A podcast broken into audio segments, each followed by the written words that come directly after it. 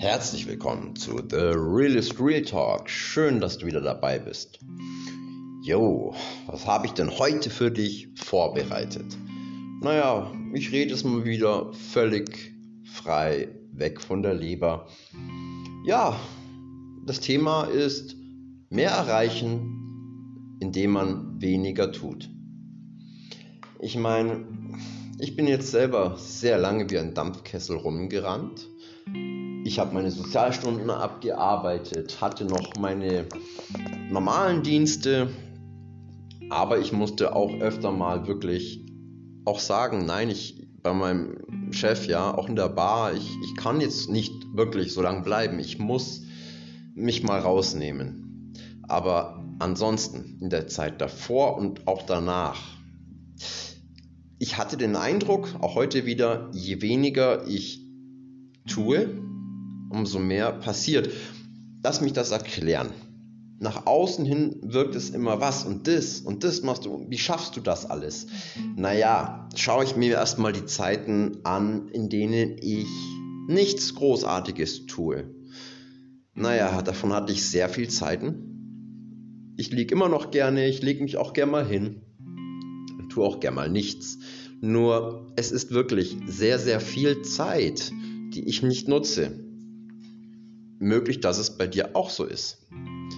Zeit, die ich sonst nur am Handy verbringe. Zeit, die ich ausschließlich damit verbringe, durchs Internet zu scrollen und zu stöbern. Ich mache das ja auch noch, nur eben dosierter. Nicht mehr immer zu jeder Zeit erreichbar bin ich, ja. Das, wenn ich was erwarte, natürlich einen Anruf, wenn ich weiß, hey, ich kriege einen Anruf, dann, dann natürlich aber öfter mal nehme ich die Funktion auf nicht stören. Gerade wenn ja, ich einfach meine stille Zeit habe. Ähm, heute habe ich auch in meinem Unterricht weniger irgendwie erreicht. Nein, mehr erreicht. Indem ich weniger ja, getan habe langsamer geredet und dafür lieber bewusst, denn es heißt ja, wenn du es eilig hast, gehe langsam. Das muss ich immer wieder mir selbst auch sagen, weil ich bin auch so jemand, der sehr schnell dann in die Hektik kommt, in dem Bestreben, die Dinge noch zu schaffen. Aber letztlich ist es so, dass mir dann auch mehr Fehler unterlaufen. Und die kosten auch wieder Zeit. Plus noch dem Wahnsinn, der dann im Kopf tobt. Und indem ich die Dinge etwas entschleunige, vom Gas runtergehe, schaffe ich letztlich tatsächlich mehr. Wichtig ist für mich auch, wie ich meinen Tag beginne. Schau doch mal bei dir, ob es für dich stimmig ist. Wie beginnst du deinen Tag? Was machst du als erstes? Das prägt nämlich schon den Rest des Tages. Wenn du aufstehst und erstmal in die Nachrichten guckst, ja, auf was ich, was ist noch auf der Welt passiert. Mir geht es auf jeden Fall so, in der Früh bin ich noch am angreifbarsten und das prägt den Rest des Tages. Es ist sogar erwiesen, dass das den Rest des Tages färben wird. Strategisch, taktisch ist es wirklich es sind die ersten Momente, Minuten nach dem Aufwachen die wichtigsten für die Prägung des Tages. Wenn ich schlecht gelaunt aufwache und dann erstmal schaue, oh Mist, ist, ist es dies und jenes passiert und ich schaue gleich nach, dann bin ich schon total da drin. Hab schon die schwarz gefärbte Brille und werde auch, selbst wenn es noch ein guter Tag wird, werde ich es immer noch ein Stück durch diese schwarz gefärbte Brille sehen ich mache morgens erstmal meine stille Zeit. Ich bete, ich richte meinen Geist, mein Herz aus nach meinem Glauben. Und unter diesen ganzen Dingen bin ich erstmal schon mal viel bewusster. Ja, innen drin viel bewusster, meiner selbst bewusst, aber auch dem, was da ist. Und sehe den Tag dann auch anders. Heißt nicht, dass ich auch wirklich Tage habe, in denen es mir überhaupt nicht gut geht. Das gibt es natürlich. Und manchmal ist es wirklich tough. Aber sie wären deutlich schlimmer, würde ich mich nicht darauf ausrichten, auf, auf den Herrn in meinem Fall, ja, dann würde das gar nicht in der Weise, würde ich das wahrscheinlich gar nicht überstehen. Okay, in meinem Fall halt auch noch clean und trocken zu bleiben. Aber ob du nun süchtig bist, ob du konsumiert hast oder nicht, wir unterliegen alle den gleichen Schwankungen. Aber es kann auch für alle funktionieren, auch für dich. Ich weiß noch, als ich meine Sozialstunden gemacht habe, hat einer gemeint, so auf die Art, ja, wie dumm ich bin, weil ich um Viertel nach fünf zuletzt dann immer aufgestanden bin, statt halb sechs. Er schläft bis halb sieben, wenn er um sieben anfangen muss.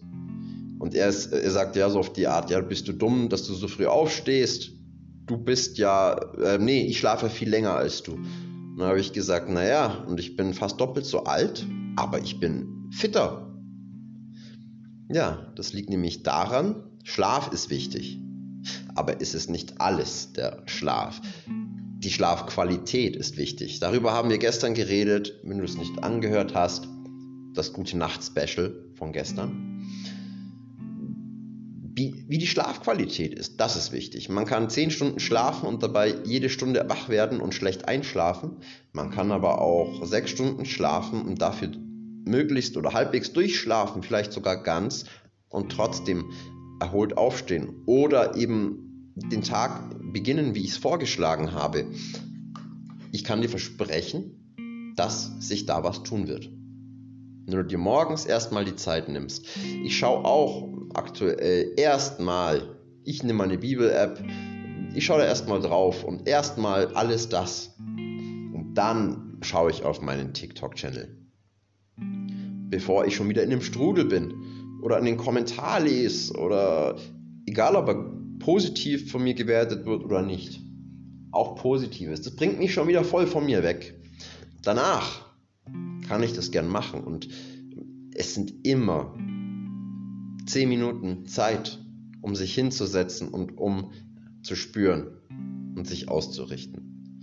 Es ist sehr viel Zeit des Tages, die, die nicht genutzt wird, auch von mir.